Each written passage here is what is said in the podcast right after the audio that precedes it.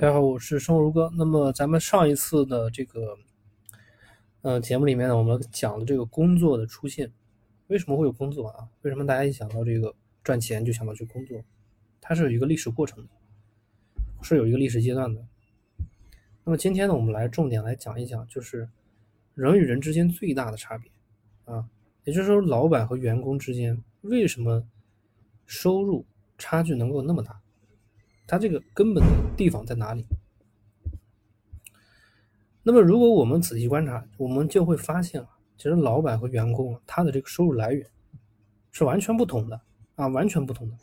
那么，对于员工来说，就是老板发的工资嘛，对吧？每个月的某一天收到固定数额的工资。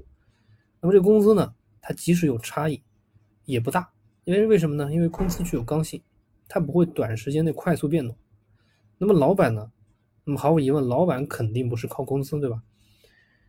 有人对这个有疑问吗？如果说你觉得有疑问，那你就问自己一个问题：老板工资谁发？啊，老板的工资谁发，对吧？他能给你发工资，谁给他发工资呢？那是不是有个大善人来发呢？肯定不是，对吧？所以老板也要吃饭呀。那么他的收入是从哪儿来的呢？我们以一个餐饮公司的例子，餐饮公司的这个模型为例啊。为了更好的说明呢，我们用。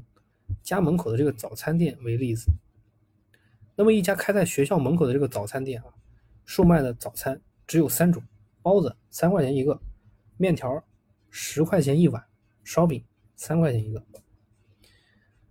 那么对于这个老板来说呢，他的这个生产成本啊，比如说房租啊，他是五千五千块钱一个月，那么水电费三千块钱一个月，然后食材费三万一个月，然后他雇了三个员工。啊，一个负责这个售卖，一个负责后厨，一个负责清洗。啊，每个人每个人的工资呢是四千块钱一个月，那么三个人呢就是一万二，对吧？那么所以这个总成本呢大约就是五万块钱。那么对于老板这个人的这个营业收入来说呢，包子，比如说他一个月能够呃一天呢能够卖出一千两百个包子，那么。乘以三块钱一个包子，再乘以三十天，它就是十点八万的收入。然后面条一天能卖一百二十万，然后呢再乘以十块钱一碗，再乘以三十天，就是三点六万。然后烧饼呢，一天能够卖出五百个，啊，然后乘以三块钱一个烧饼，然后再乘以三十天，等于四点五万。那么总收入呢，大概就是十八点九万美元。所以对于老板来说，他的这个净利润呢，就等于十八点九万的收入减去五万的成本，然后呢再乘以百分之，乘以这个一减去百分之二十五的这个公司所得税，那么也就等于十点四二五万。那么从上面这个例子呢，我们就可以看出来啊，就是一个自己也加入干活的这个老板，因为我们知道啊，很多其实这个早餐店啊，他这个老板。他不是就站在那儿啥都不干的啊，他可能也会搭搭下手啊，对吧？啊，偶尔帮帮顾客那个卖卖东西，或者说是去擦一擦桌子，对吧？或者去后厨帮一帮忙。那么这个股东基本就是他自己，对吧？他就掌握这个所有的生产资料和产品，他的这个利润呢是十万一个月，而对于他的员工来说只有四千块钱一个月，所以啊。就是老板的这个收入和他其实他的这个员工他的收入是完全不同的。老板的收入就取决于什么呢？取决于他能卖出多少个包子，多少碗面条，多少个烧饼。也就是说，他要从发现客户的需求中，通过自己的产品销售出去，与客户进行交换。如果说因为疫情原因，比如说大家都减少了外出，那么他的这个收入就可能会大幅度下降。但是员工呢，对吧？他只要干了一个月，就肯定是能拿到稳稳的一个月四千块钱工资，不管市场情况怎么样，只要干了一个月，肯定是有四千块钱，对吧？所以呢，这里面啊，最大的差别就在于什么呢？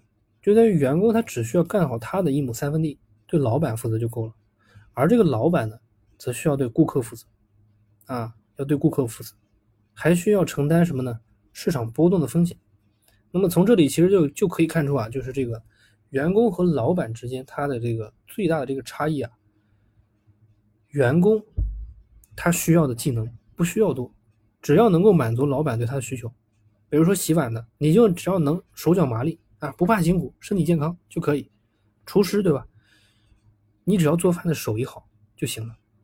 那么比如说前台收账的，你只要脑子不笨，手脚麻利，基本的数学运算啊，你就可以干这份工作，四千块钱一个月你就拿到了。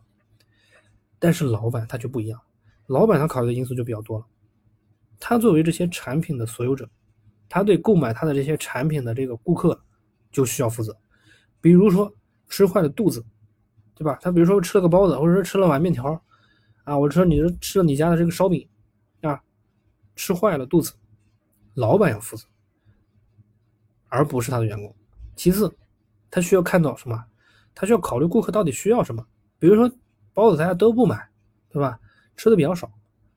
那么他就需要调整经营计划，比如，比如说你看见这个烧饼的这个月销量的增速比较快，那么他就需要增加这个烧饼的这个原材料的供应，减少包子的原材料的供应。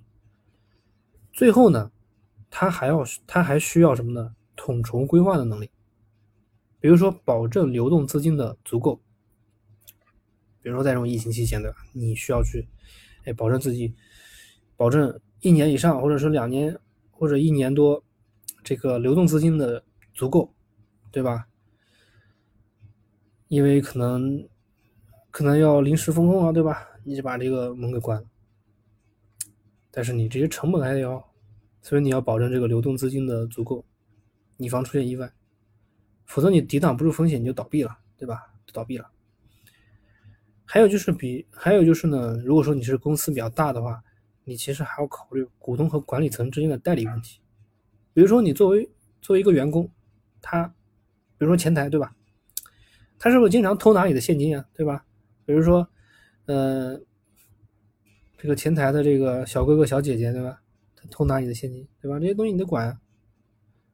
他是否经常从顾客的这个呃饭食里缺斤少两啊？对吧？比如看见顾客的那个碗里有什么好吃的对吧？他自己拿出来吃，对吧？